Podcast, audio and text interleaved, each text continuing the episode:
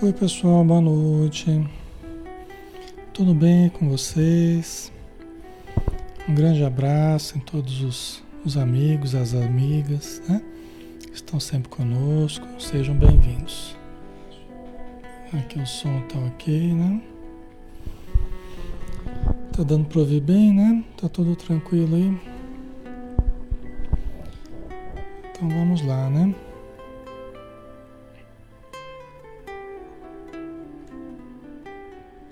Vamos fazer a nossa prece. Começarmos o estudo. Então vamos fazer nossa oração, pessoal. Vamos todos então elevarmos o pensamento. Senhor Jesus, que nós possamos aproveitar este momento para encontrarmos a paz que nós tanto almejamos, para encontrarmos o conhecimento que nos acalme, que nos dê a tranquilidade, por sabermos que a vida está em mãos sábias, amorosas, as mãos do nosso Pai Celestial, que as suas leis são perfeitas e que só nos cabe investir na nossa melhora, no nosso aperfeiçoamento, para que nós possamos então aumentar a presença dessa paz dentro de nós, dessa harmonia no nosso íntimo. Pedimos, Senhor, que nos, nos auxilie para que nós tenhamos lucidez, para que consigamos compreender os, os teus ensinos, decifrando as nossas necessidades, compreendendo-nos melhor e também aos nossos irmãos. Pedimos todos os lares que estão conectados a nós, que os ambientes sejam iluminados, harmonizados, que ódios sejam desfeitos, que mágoas, ressentimentos, medos, inseguranças possam se desfazer sob o suave toque da tua luz favorecendo a segurança, favorecendo a paz, o amor, a concórdia, a esperança, a fé, a caridade. E pedimos em especial pelos nossos irmãos do plano espiritual, toda, toda essa multidão de necessitados, todos aqueles que estão desorientados, deprimidos, aflitos, revoltados por não terem encontrado aquilo que desejavam ou por esperarem o nada e encontrarem a vida imortal. Então, que a tua luz os envolva, Senhor, e os abençoe. Que assim seja.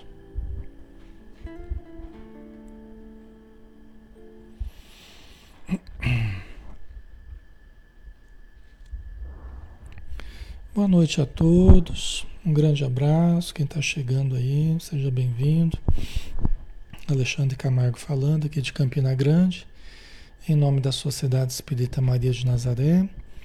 E nós estamos aqui na página Espiritismo Brasil Chico Xavier, todas as noites, né? De segunda a sábado, às 20 horas, tá? E toda noite a gente tem um estudo diferente, né? Hoje a gente tem um estudo do Evangelho de Mateus na visão espírita, né? um estudo espírita sobre o Evangelho de Mateus. Ok? Vamos lá então, pessoal, vamos dar sequência. Nós estamos no estudo 44 do Evangelho de Mateus, capítulo 13. A gente fez o estudo na semana passada a respeito da parábola do semeador, né? Então a gente colocou Jesus falando sobre a parábola e depois Jesus explicando. Só que tinha um miolinho aí, tinha, um, tinha a parte do meio, entre ele contando a parábola do semeador e ele explicando, tinha um pedacinho do meio, que é esse pedaço aqui, são os versículos que eu, que eu coloquei aqui hoje, tá? Por que Jesus fala em parábolas? Hum? Versículo 10 aqui. Aproximando-se os discípulos, perguntaram-lhe: por que, por que lhes falas em parábolas? Porque Jesus tinha acabado de, de citar a parábola do, do semeador. Ele tinha contado, né? A historinha, né? Da parábola do semeador. É... E aí os discípulos perguntaram, né? Após, né? Por que eles falam em parábolas? Né? Nesse formato de história, né? Jesus respondeu: Porque a vós vos é dado conhecer os mistérios do reino dos céus, mas a eles não. Né? Então, a primeira coisa, né? É, os discípulos, muitas vezes, eles perguntavam, quando eles estavam sozinhos com Jesus, eles pediam a explicação né, de algumas palavras de Jesus, de, alguns, de algumas histórias que ele contava, né? Porque eles estavam ali na intimidade de Jesus. Eles conviviam, né? Eles tinham intimidade, eles passavam mais tempo junto com Jesus do que a multidão, né? E devia ser uma multidão muito heterogênea, assim como hoje, né? Embora a gente esteja aqui na, na página, muitos estão aqui já estudando a, desde o começo da pandemia ou até antes com a gente, mas entra muita gente no estudo, é aberto, então é, é bom, né? Muita gente nova está sempre chegando, mas às vezes o entendimento varia. Às vezes a pessoa tem mais conhecimento da doutrina espírita, outros têm menos. Então é bastante heterogêneo, né? A gente tem que achar um ponto comum aí, né? Imagina quem estudava com Jesus, quem estava sempre é, é, atrás de Jesus para aprender com ele. Então a multidão devia ser muito heterogênea, né? Difícil de Jesus explicar tudo em detalhes. Mas quando ele estava sozinho com os discípulos, aí ele explicava, né? Então, e aqui tem uma outra questão, né? Porque a voz, a voz vos é dado conhecer os mistérios do reino dos céus. Né? Por quê? Porque os discípulos são pessoas privilegiadas? Não. Não há privilégios, na verdade, na vida, né? Não há privilégios. Privilégios significariam preferências. E preferências não existem para a lei divina. E impera a lei de justiça, somos todos iguais perante Deus. Então não se trata aqui de privilégio, né? Que foi dado a eles conhecer os mistérios do reino dos céus, e porque Deus achou que só eles poderiam né, é, é, ter esse conhecimento. Não. É porque os discípulos, aqueles que entendiam melhor a, aquilo que Jesus falava, as explicações de Jesus, é porque já estavam com um nível de entendimento né? com um nível de entendimento, um nível de evolução moral, evolução mental, evolução espiritual que favorecia esse entendimento. E muitas vezes outras pessoas não entendiam nada, né? Porque não estava na hora ainda de compreender questões mais profundas. E Jesus sabia disso, né? Ok, pessoal? Então, aos discípulos, né, que foram escolhidos por Jesus, Todos eles né, tinham a sua função, tinham a sua importância, mas eles tiveram uma distinção com Jesus. Por quê? Pelas condições de cada um deles, né, pela condição evolutiva deles. Né? Conforme a gente vai, a gente vai desenvolvendo os nossos potenciais superiores, a nossa visão da vida vai se ampliando, a visão das leis divinas, né? Então isso favorece que a gente tenha um entendimento mais, mais exato, né? Do que Jesus fala, né? Certo? Ok, pessoal? Então vamos lá. E por que que, por que, que é, Jesus... Por que, que aqui tem uma outra questão para a gente abordar. Por que, que Jesus falava por parábolas? Né? Por quê? Porque é, é, em torno, né, no, no, no, interior das parábolas, né, permeando as parábolas, havia um entendimento mais profundo. Só que era preciso ter uma, uma, uma capacidade para adentrar esse conhecimento superior. Para a população em geral, as parábolas não passavam de historinhas.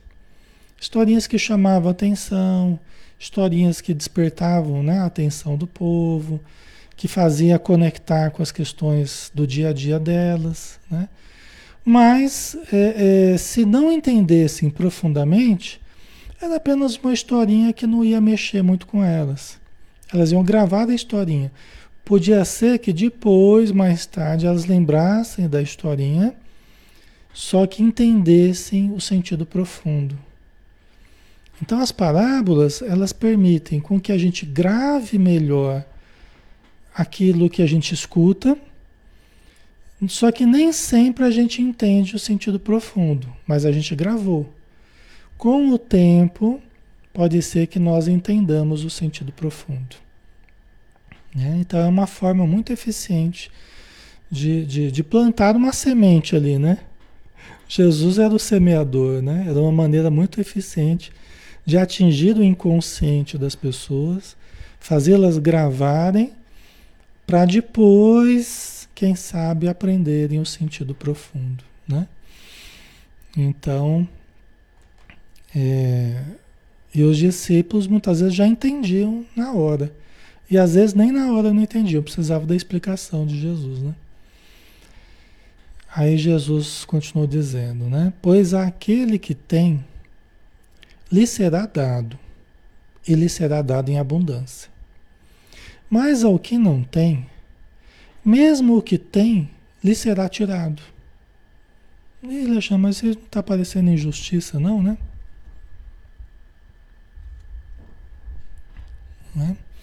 Não está parecendo injustiça? Você vai tirar aquele que não tem e aquele que tem você vai dar mais ainda? Parece injustiça, né? À primeira vista parece, mas não é. Por quê? Porque tá, também aqui tem um sentido profundo que a gente precisa analisar. Né? Aquele que tem evolução, aquele que tem já amadurecimento, aquele que tem já condições que foram conquistadas com esforço, com dor, com sofrimento, né? com evolução espiritual. Lhe será dado.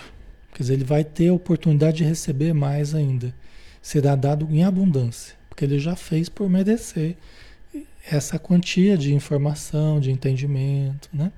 Fruto do esforço da pessoa, certo? Então aquele que tem é porque ele já conquistou. E aí ele vai ganhar mais para conquistar mais, para desenvolver mais, não é? Ok. Mas ao que não tem, mesmo o que tem lhe será tirado. Mas ao que não tem entendimento, mas ao que não tem maturidade, e às vezes, mesmo o que a pessoa tem, pode ser que tenha muito conhecimento material, pode ser que tenha muito conhecimento né, horizontal, né, material, que a gente fala, né? mas não tem entendimento espiritual. Não está entendendo da forma correta. Até o que tem lhe será tirado, porque está entendendo da forma errada. Entendeu? Então, até o que tem vai, ser, vai, vai ter que ser retirado, vai ter que ser refeito, vai ter que ser reconstruído. Né? Ok, pessoal? Pois aquele que tem lhe será dado e será dado em abundância, mas ao que não tem o entendimento da forma correta, o amadurecimento, mesmo o que tem, lhe será tirado. Entendeu? Lhe será tirado. Né? Ok. Porque às vezes a gente parece que a gente tem, né? É, tem outros momentos né, da fala de Jesus que dá para entender bem isso aqui, inclusive em contato com, com os fariseus, né? Aí Jesus falava assim, né? Eu vim para que os cegos vejam e os que veem se tornem cegos. É a mesma coisa praticamente, né? Aí os fariseus e nós porventura somos cegos também? Aí Jesus fala assim, olha, é, dizeis que vedes, e nisso consiste o vosso pecado. Quer dizer, vocês acham que vem, mas na verdade vocês não estão enxergando. E nisso está o seu problema. O seu problema está justamente aí. Você acha que está enxergando, mas não está enxergando nada. Né?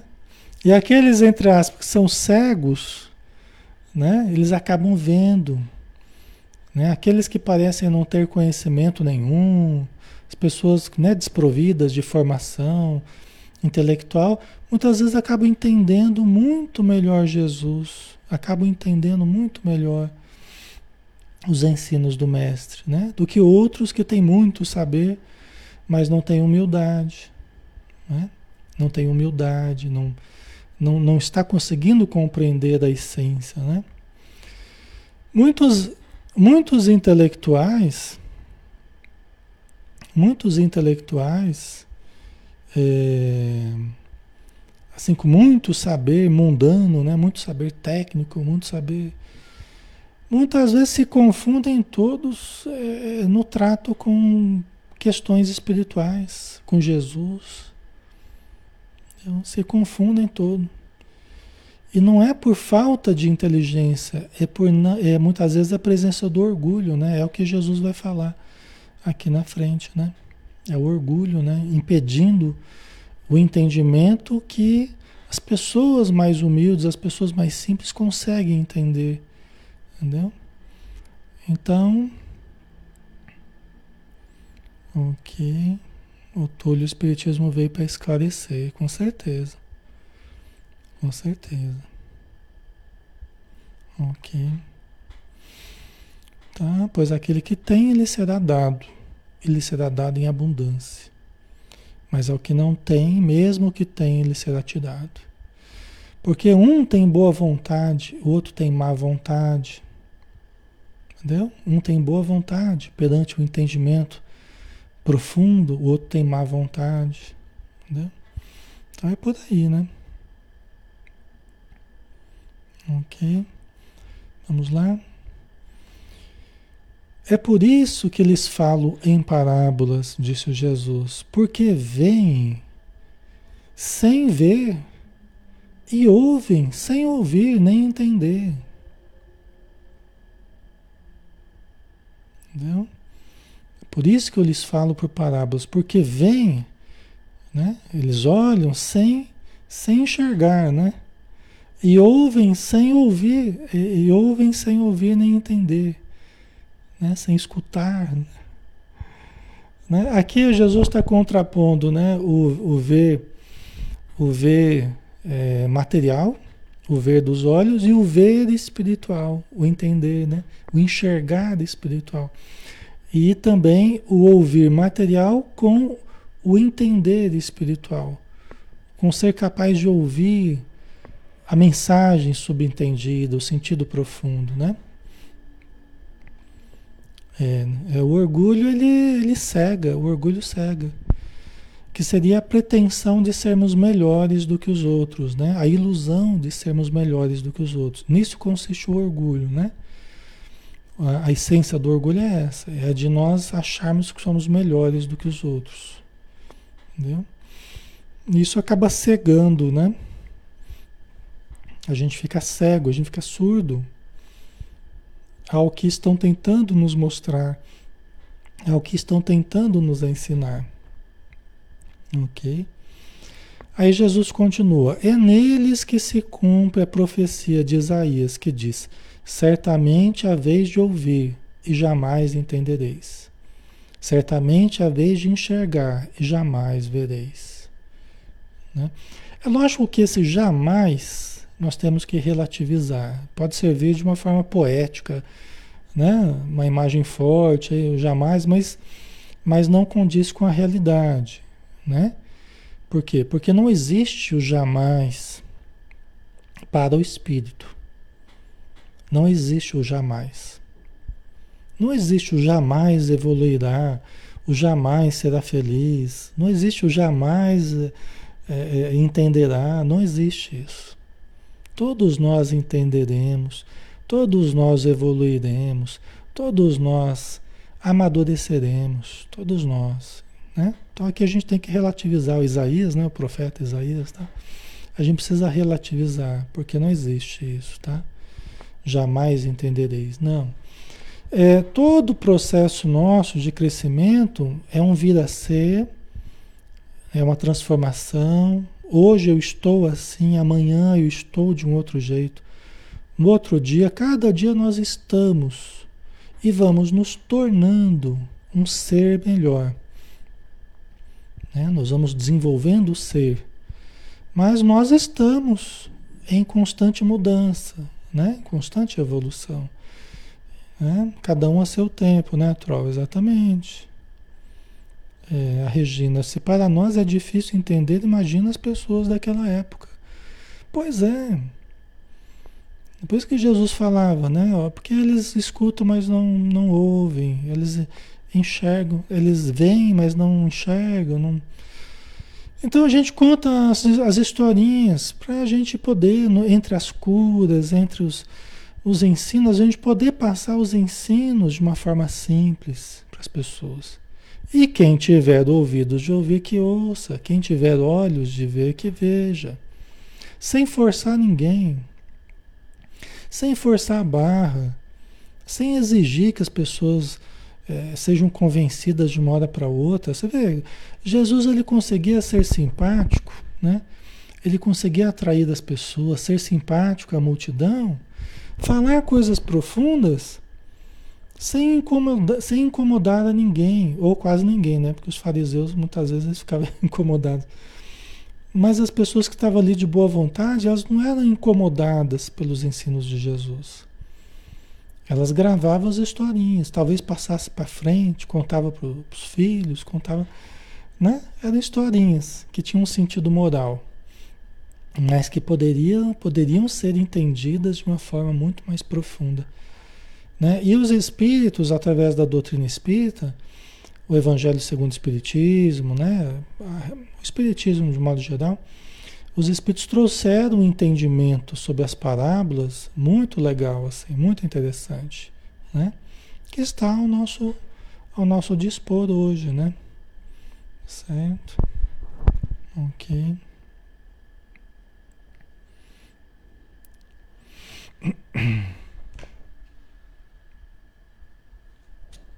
E as historinhas com esse fundo moral, né? que sempre induziam uma atitude boa, elas, as pessoas de boa vontade, elas já podiam ir colocando em prática através de bons comportamentos, né? Então ele valorizava essas boas atitudes das pessoas.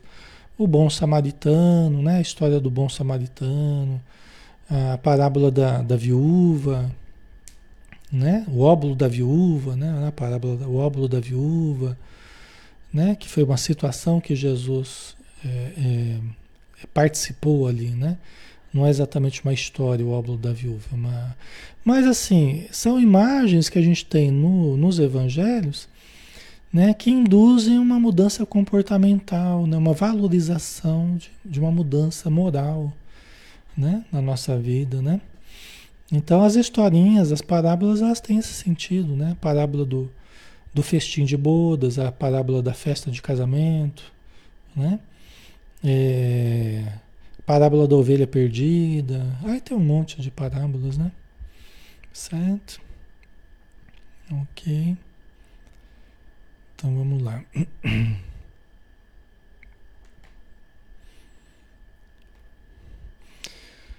Porque o coração, aí Jesus continua dizendo, porque o coração deste povo se tornou insensível.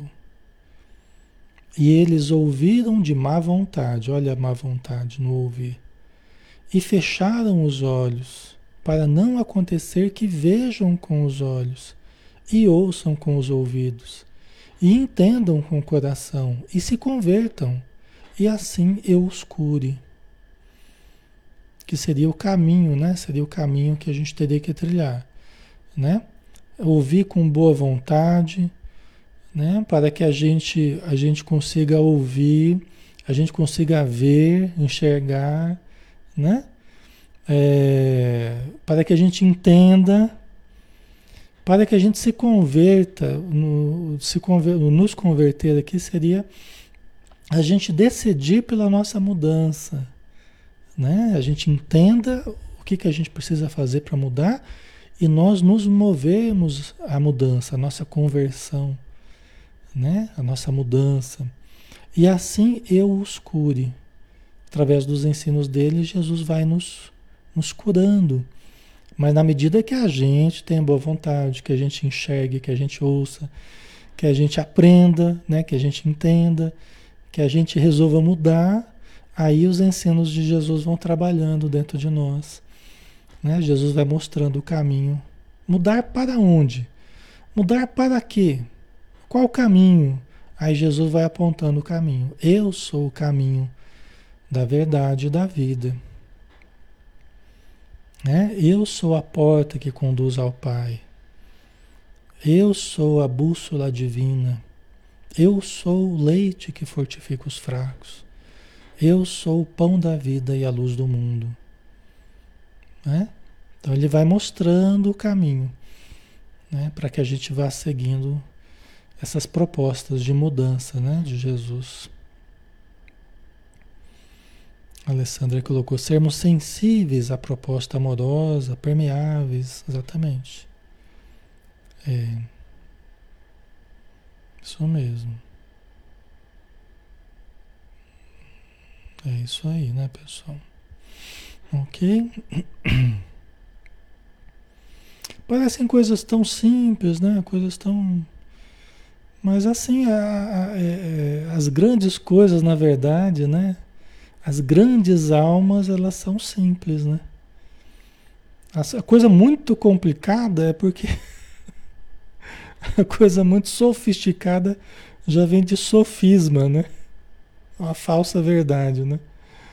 As coisas simples, né? Na verdade, a verdade é simples, né? Na sua essência, né? É, é, é interessante, né? Eu adoro assim o evangelho, né? estudar o Evangelho. Então vamos lá. Mais felizes. É, peraí. Ah, desculpa, não é mais, né? Mas felizes os vossos olhos, porque veem, e os vossos ouvidos, porque ouvem. Porque está falando para os discípulos agora, né? Não está falando para a multidão. Mas felizes os vossos olhos, porque veem, e os vossos ouvidos, porque ouvem. Em verdade vos digo que muitos profetas e justos desejaram ver o que vedes e não viram, e ouvir o que ouvis e não ouviram. É? Então veja bem, é, é, Jesus está enaltecendo esse momento, Jesus está enaltecendo essa oportunidade que os seus discípulos estão tendo. Porque olha, você tem que agradecer que vocês estão nesse momento com capacidade de, de, de, de enxergar, com capacidade de ouvir e entender. Né? Por quê? Porque muitos na história, muitos profetas e pessoas justas, pessoas boas, desejaram ver o que vocês estão vendo comigo aqui, né? com Jesus, né? no caso. Desejaram ouvir o que vocês estão ouvindo. E não ouviram, porque eles nasceram em outra época, né? Porque eles não foram contemporâneos dessa encarnação de Jesus. Eles estão sendo contemporâneos.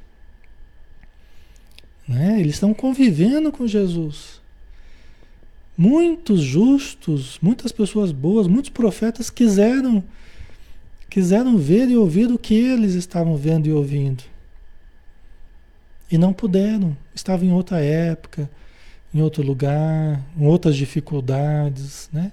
Às vezes sofrendo incompreensões, sofrendo é, ataques, sofrendo agressões, né? Como os discípulos também vão sofrer, como Jesus sofreu, não é, não é essa a questão, mas ele está dizendo, pô, esse momento aqui é um momento especial. Felizes são os vossos olhos, né? Felizes os vossos ouvidos. Vocês não sabem o que vocês estão presenciando. Vocês não sabem o que vocês estão presenciando, né? Vocês não têm noção agora, assim, conscientemente na matéria, vocês não, não, têm, não têm esse entendimento ainda. Lógico que espiritualmente eles já tinham, né? Mas materialmente não. Né? A gente esquece, né? A gente esquece da, da, da, do significado espiritual das coisas, né? Só quando a gente volta para o plano espiritual que a gente vai entender a magnitude da coisa, né? A magnitude do, da experiência, né? Nós também. Hoje a gente usufrui de estudos, a gente usufrui de leituras, palestras no Divaldo, Chico, né? Que esteve aí há pouco tempo. E a gente às vezes não valoriza o momento que a gente está vivendo. É lógico, né, Eliane? Merecimento? Sim, foi por merecimento, não foi por, por porque Jesus gostava mais deles, não. É porque eram espíritos de escola, espíritos é, evoluídos, né? Não espíritos perfeitos, porque perfeito só Deus, né? Mesmo, né? A perfeição suprema, né? Mas espíritos mais elevados, né? O que os discípulos não eram pessoas comuns, assim, eram pessoas mais preparadas, né?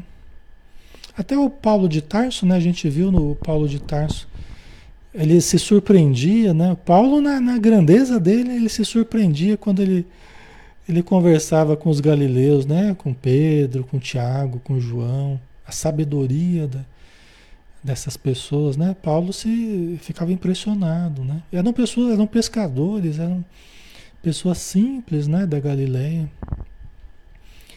É interessante isso, né? Às vezes a pessoa vem para uma existência simples, às vezes até no meio das fazendas, do sítio, né? É, sem estudo, tá? mas às vezes é um espírito de uma condição muito elevada, às vezes, e traz uma nobreza, traz uma, uma distinção, traz uma elegância espiritual, assim, uma, uma capacidade de entendimento das coisas de uma forma simples, né? Mas é, tem pessoas que são assim. Pessoas com uma. Exteriormente a gente se engana, porque exteriormente aquela simplicidade, aquela singeleza, né? Aquela coisa assim. Mas o entendimento, a fé que a pessoa tem, a, a, o amadurecimento espiritual é uma alma nobre, né? É é uma pessoa já até culta, muito culta, só que está numa experiência em que muitas vezes não teve acesso à cultura, não teve acesso à educação. Mas você percebe por detrás daquela simplicidade, você percebe a nobreza do espírito. Você, dá para sentir. Né? Em cada frase que a pessoa fala, no jeito da pessoa. É impressionante isso. Tá? O Chico era assim, né? O Chico só teve o primário, né? O Chico só teve o primário, né? Era um matuto, né? Mas uma sabedoria, uma alma nobre, uma alma né, distinta, digna, né, amorosa, né? Então é assim, né? Aí dá tempo da gente estudar a parábola do joio, né? Vamos lá? Falta meia hora ainda, dá para a gente aproveitar, né? Certo? Então a parábola do joio, uma outra parábola, né? A gente falou só a parábola do semeador, agora a parábola do joio. Né? Então, é, Jesus né, é, é, propôs-lhes outra parábola, né? Mateus falando, né? O reino dos céus é semelhante a um homem que semeou boa semente no seu campo, enquanto todos dormiam. Veio o seu inimigo e semeou o joio no meio do trigo e foi-se embora. Tá? Então é uma historinha, né? Tem, tem historinha que parece um sonho, né? A gente tem que analisar quase como um sonho, né? Porque é uma imagem, é uma metáfora, né? Tem uma, uma série de significados aí, né? Então propôs-lhes outra parábola. O reino dos céus é semelhante a um homem que semeou boa semente no seu campo. Enquanto todos dormiam, veio o seu inimigo e semeou o joio no meio do trigo e foi-se embora. Então, o que, que nos parece aqui? Lógico que a gente recorre a Emmanuel, né? a gente lê os livros do Emmanuel, o Kaiba Schutter, né? No, nos Parábolas e Ensinos de Jesus, tem vários livros que fazem o estudo das parábolas, né? Então, o que, que nos parece isso aqui, né? Então, o bem, como é que se estrutura o bem dentro de nós? Né? Como é que se estrutura o bem? Jesus já falou, é, o reino dos céus ele, ele é como se um semeador semeasse uma semente né, no solo, e depois fosse dormir, passa um dia, outro dia, uma noite, outra noite e tal. Quando ele menos espera, aquela semente está crescendo. Jesus volta a falar: o reino dos céus é semelhante a um homem que semeou boa semente no seu campo. É? Enquanto todos dormiam, o que, que nos parece isso aqui? Momentos de distração, de invigilância, né? Momentos de invigilância, momentos de sono, momentos de sono. Quando nós estamos dormentes espiritualmente falando, né? a gente recebe essa boa palavra, a gente recebe né, os ensinos tal, e muitas vezes em momentos de distração, em momentos de invigilância, né, vem o inimigo e semeia o joio no meio do trigo. E vai embora, vai embora ou fica, né? Muitas vezes fica, né? Continua semeando, né? Vai, cri vai criando as obsessões da vida, né? É, momentos de relapso, né? Podemos entender dessa forma, né? Enquanto todos dormiam, veio seu inimigo. Aqueles que não querem propagação do bem, aqueles que vivem planejando o mal, que vivem formulando o mal, desejam o mal para nós, às vezes em função do mal que a gente fez para eles no passado, muito frequentemente, né? Mas ele não quer nosso bem no presente, ele vem e semeia também na nossa mente invigilante, descuidada, sonolenta, e vem e semeia conceitos equivocados, objetivos ilusórios, ambições desnecessárias, ok? Então vão semeando coisas é, é, é, inoportunas, né? Coisas inoportunas, coisas dispensáveis, Tá? Aí fica a semente do trigo e a semente do joio, né? Que não vai ser aproveitada para o alimento como o trigo é aproveitado. Só vai lhe roubar nutrientes do solo, só vai ali atrapalhar, né? Tá? a Lia colocou, na maioria né, desses espíritos, esses obsessores, fica para ver o resultado do joio. É verdade. Até para adubar um pouquinho o joio, né? É o que eles fazem, né? Os obsessores, eles ficam adubando o joio, né? Ficam lá tentando, tentando regar as coisas negativas que eles estão semeando em nós, né? E fazem isso mesmo, tá? Por isso a necessidade da vigilância, da reflexão constantemente. Não é entrar por aqui e a gente já falar. Ficar cultivando, ouviu e já passa para frente. E fala assim: ah, só estou vendendo no preço que eu comprei. Não. A gente pode estar tá vendendo uma coisa que é equivocada. Né? Então nós estamos aí jogando joio, né? deixando o joio se estabelecer em nós e jogando o joio para os outros também. Né? Então nós temos que ter essa responsabilidade. Ouviu? Para, analisa, processa, questiona consigo mesmo, né? busca o entendimento. Né, Conceição? Devemos orar e vigiar. Ou, como dizia Jesus, vigiar e orar. Né? Primeiro vigiar para depois orar. Né? os nossos pensamentos. Isso aqui dá margem a muita coisa. Dá margem a muito, muito entendimento, né? A vigilância sobre os nossos pensamentos. O que, que eu ando cultivando na minha mente? Se eu não estou cultivando coisa positiva, eu estou cultivando coisas negativas, não tem por onde. Se a minha visão não está positiva, minha visão está negativa das coisas. Por isso que Jesus falou, né? Que se os teus olhos forem bons, olhe o ver de novo. Jesus usava muito essa metáfora do ver, né? Se os teus olhos não forem bons, todo o teu corpo estará em trevas. E quão densas trevas serão, né? Se os teus olhos forem bons, todo o teu corpo estará em luz.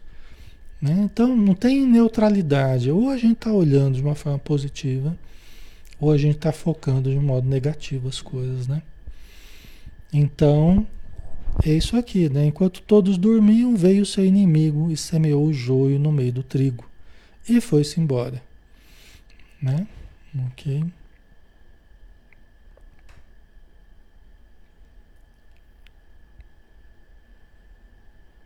Certo.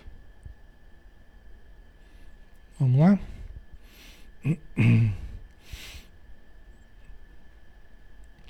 Quando o trigo cresceu e começou a granar, surgiu os grãos, né?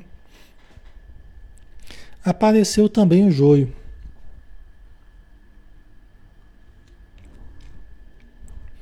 Os servos do proprietário foram procurá-lo e disseram, lhe disseram: Senhor, não semeaste boa semente no teu campo? Como então está cheio de joio?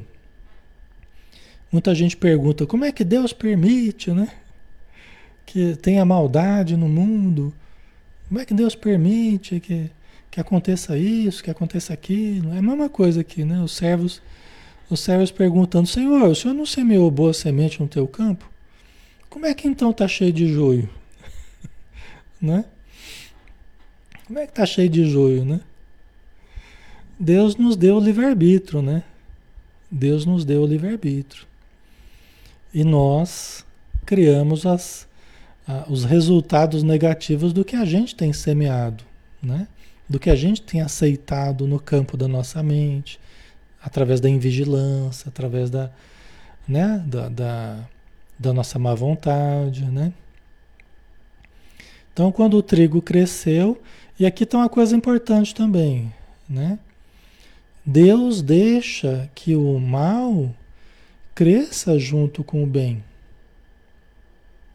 Que o joio cresça junto com o trigo. Né? Vocês perguntam às vezes, ah, por que, que Deus permite que os obsessores, né? Vão pensar assim, por que, que Deus permite que eles façam isso conosco? E aqui nós não estamos querendo classificar os obsessores de joio e nós de trigo, não é isso. Muitas vezes nós somos pior que os obsessores. Mas é que as pessoas que estão numa atitude negativa vão pensar que estão fazendo o papel do joio aqui.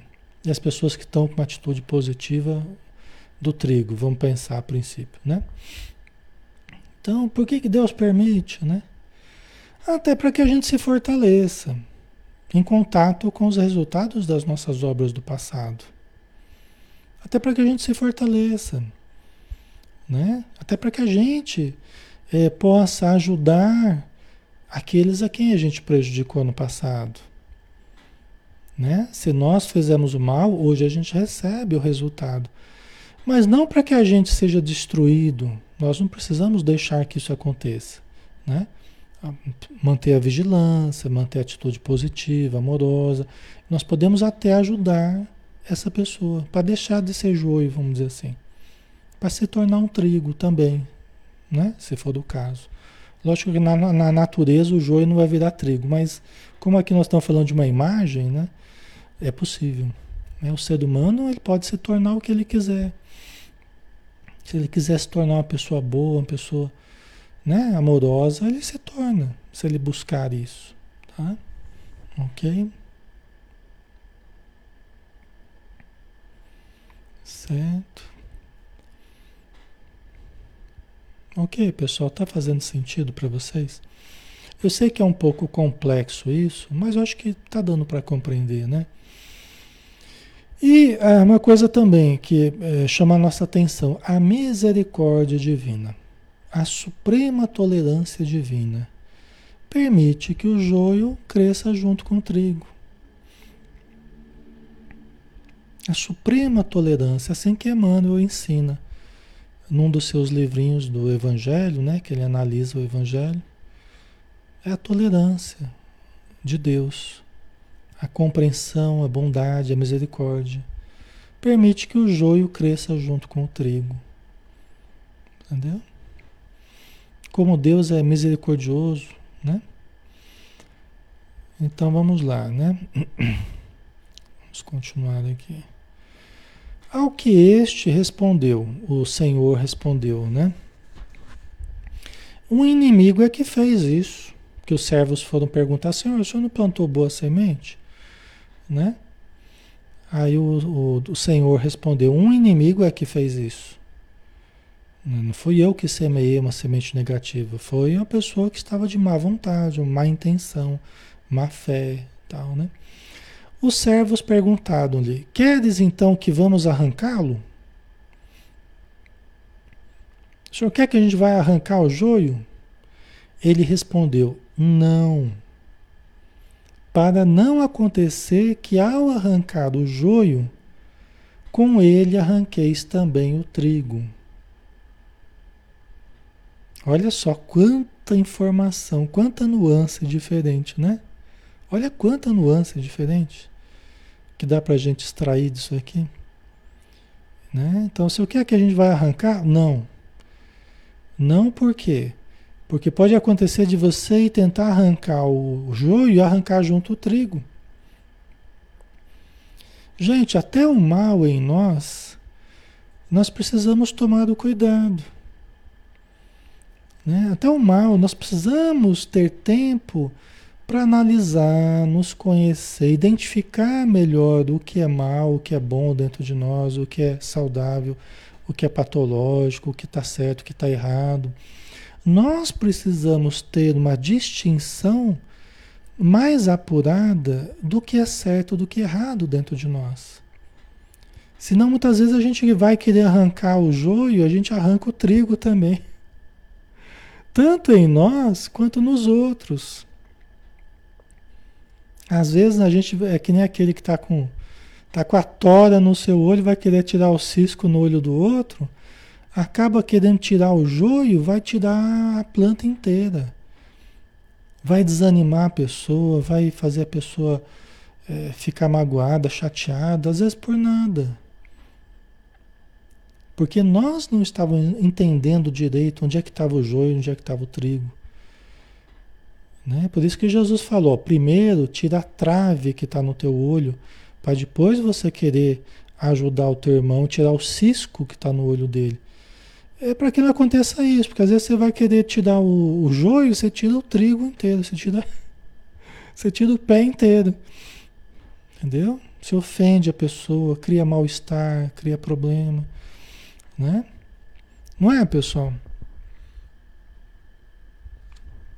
E também dentro de nós, né? Como eu estava falando, dentro de nós, nós também precisamos ter, deixa crescer, né? Deixa se desenvolver, clareie mais o que é um, o que é outro, né? Dê tempo ao tempo, não seja precipitado em querer tirar o mal. Olha um outro sentido profundo. Não sejamos precipitados de tirar o mal excluir o mal, deletar o mal. Porque pode acontecer que no meio, entre aspas, desse mal, tenha muito trigo. Tá? Tenha muito trigo. É, às vezes a gente é tentado a resolver as coisas da maneira mais fácil. Às vezes a gente é tentado a resolver as coisas de uma forma radical, de uma forma fácil. Mas nem sempre as, as soluções aparentemente fáceis, nem sempre são as melhores. Nem sempre as mais rápidas são as melhores. Concorda? Então, aí a gente tem que imitar Deus, né? A gente tem que imitar Jesus, a, tolerância, a compreensão, paciência, né? Então, frequentemente os discípulos é, precipitados, eles queriam que Jesus já resolvesse a coisa, que Jesus já se, se posicionasse, já né, eliminasse os inimigos. A gente é cheio, a nossa história é cheia dessas coisas, né? É, a gente quer fazer o bem eliminando os inimigos, eliminando os contrários, né? Não é por aí, né? São seres humanos, são seres em evolução. Aí uma grande virtude dos espíritos amigos que a gente tem que ir aprendendo a enxergar as situações sem parcialidade, a enxergar sem parcialidade, né? Porque às vezes a gente acha que uma pessoa é o joio, às vezes é o trigo. Às vezes a gente acha que a pessoa é o trigo, ele está sendo o joio. E aqui nós não estamos falando de situações estanques, né, paradas. Todos nós temos joio, temos trigo, temos, né? Nós não estamos querendo fazer uma maniqueísta, um pensamento maniqueísta, né? Separar muito bem o que é bem, o que é mal, não é isso. Né? Mas a gente tem que deixar de ser afoito, né? Nós somos muito ansiosos, muito afoitos. E a gente quer resolver as situações de uma vez, né? Eliminando, entre aspas, o mal. Aí a gente, a gente a gente comete as maiores besteiras, a gente faz, comete os maiores equívocos. As nossas histórias elas estão cheias desses equívocos, cheias dessas parcialidades, entendeu? Da nossa precipitação. Vixe, isso aí não falta no nosso passado espiritual, não falta, pessoal, não falta. A gente começa a ver inimigos, né? Acha que a pessoa é o joio né? E a gente, a gente já quer, já quer tirar.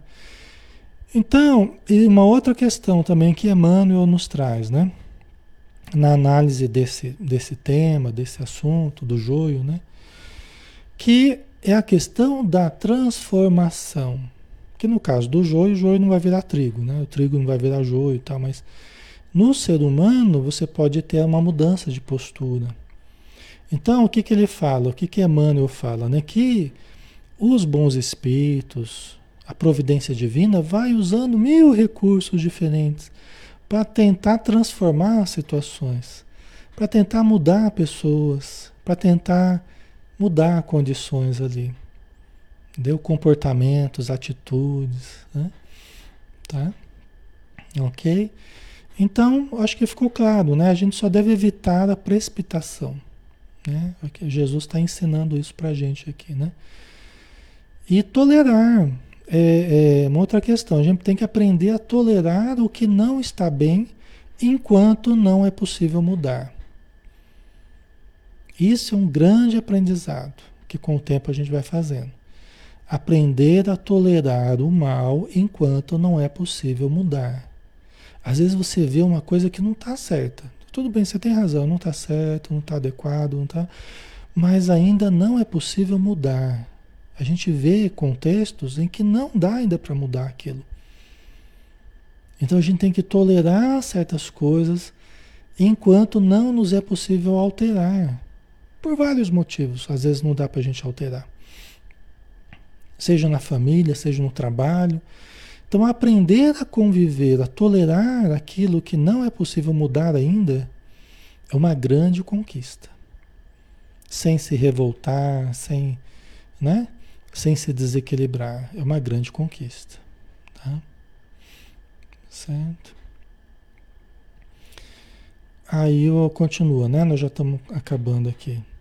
Deixai-os crescer juntos até a colheita. Vai chegar uma hora que vai ter a colheita. Vai ter a separação. Vai chegar uma hora que o facão vai correr lá, né? Vai chegar uma hora que as provas, as dificuldades vão separar uma coisa da outra, o tempo vai mostrar a verdade do que é um, do que é outro, do que, né? Deixai-os crescer juntos até a colheita. No tempo da colheita, direi aos ceifeiros, aos trabalhadores, né? arrancai primeiro o joio, atai-o em feixes para ser queimado. Quanto ao trigo, recolhei-o no meu celeiro. Então vamos lá, né? É, é a coisa de deixar crescer juntos. Até para dar tempo ao tempo, por, pelas várias razões que eu já coloquei ali, né? Para dar tempo ao tempo, a gente não se precipitar, deixa clarear melhor do que a um, que a outro. Vamos tentar mudar um para virar outro, né? No tempo da colheita, arrancai primeiro o joio, né?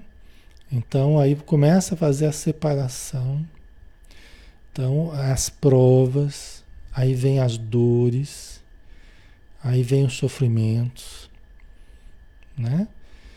E você vê que o, o, o ele mandou é, é, atar em feixes, né? Então você tem você tem aquele agrupamento de joio para ser queimado. Aí Emmanuel fala assim: é por isso que uma dor nunca vem sozinha.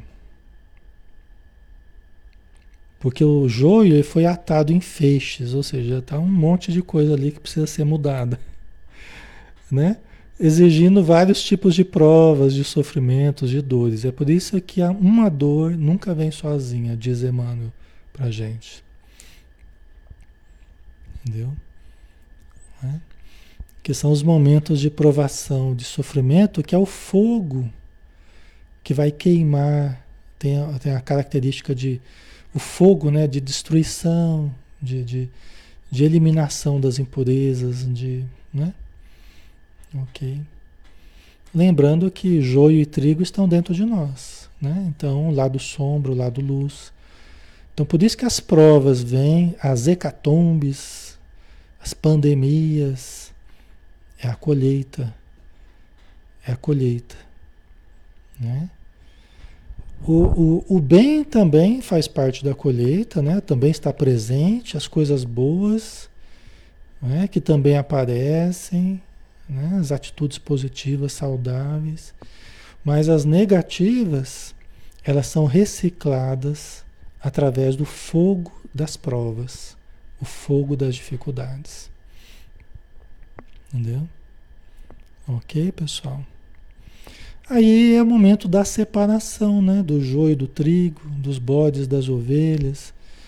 Por isso que hoje nós vemos, né? O mal se estabelecendo de uma forma nunca antes vista.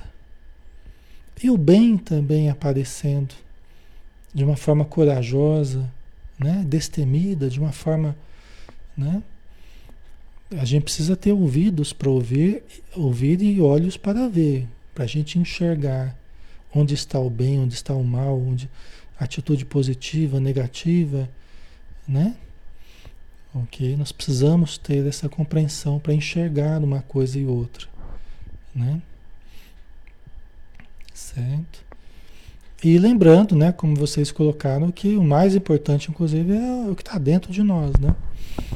É o que está dentro de nós. Até para que tire a venda dos nossos olhos para que tire a trave dos nossos olhos, para que a gente enxergue de fato o nosso, o nosso exterior aí, né?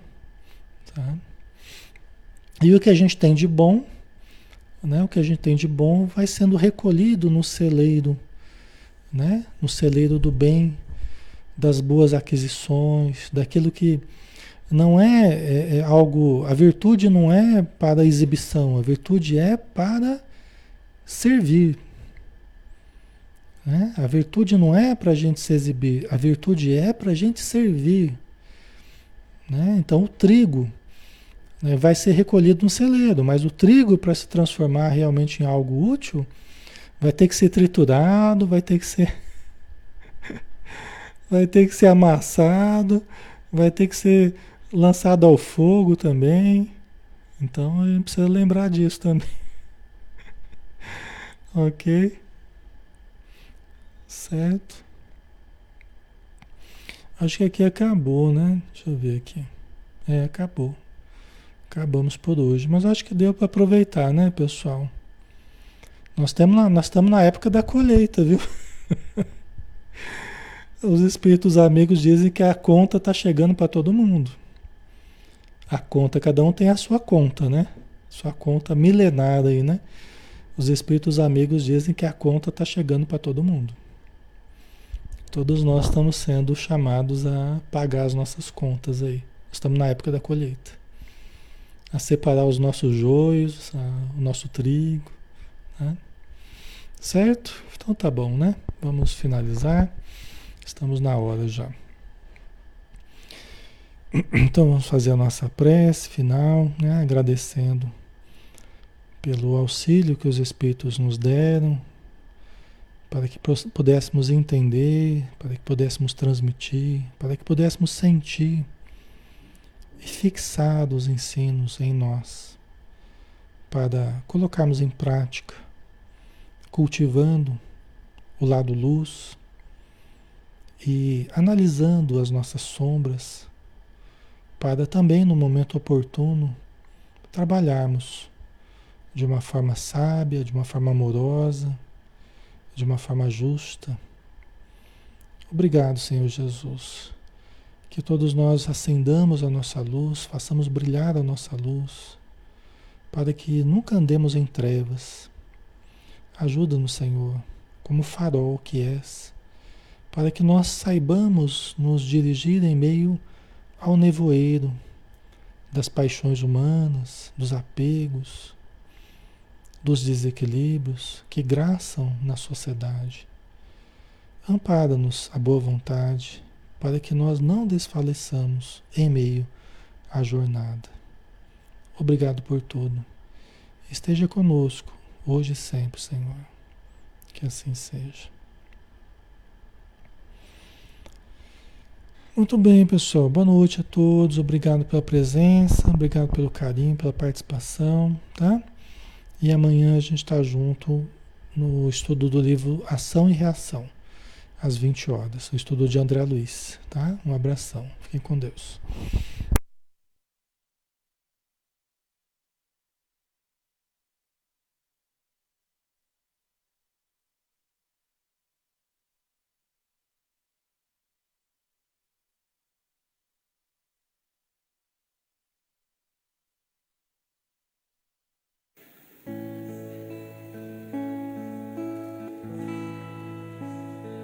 Senhor meu Deus, quando eu maravilhado fico a pensar nas obras de tuas mãos, estrelas mil a cintilar no espaço de teu poder em manifestação.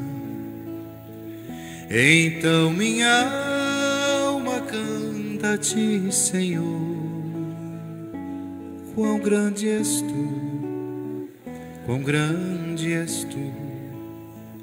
Então minha alma canta a ti, Senhor. Quão grande és tu, quão grande és tu. Se ao caminhar por campos e florestas, escuto as aves belas a cantar. Se estendo o olhar do alto da montanha e a fonte além, eu ouço a murmurar. Então minha alma canta a ti, Senhor. Quão grande és tu quão grande és tu. Então minha alma canta a ti, Senhor.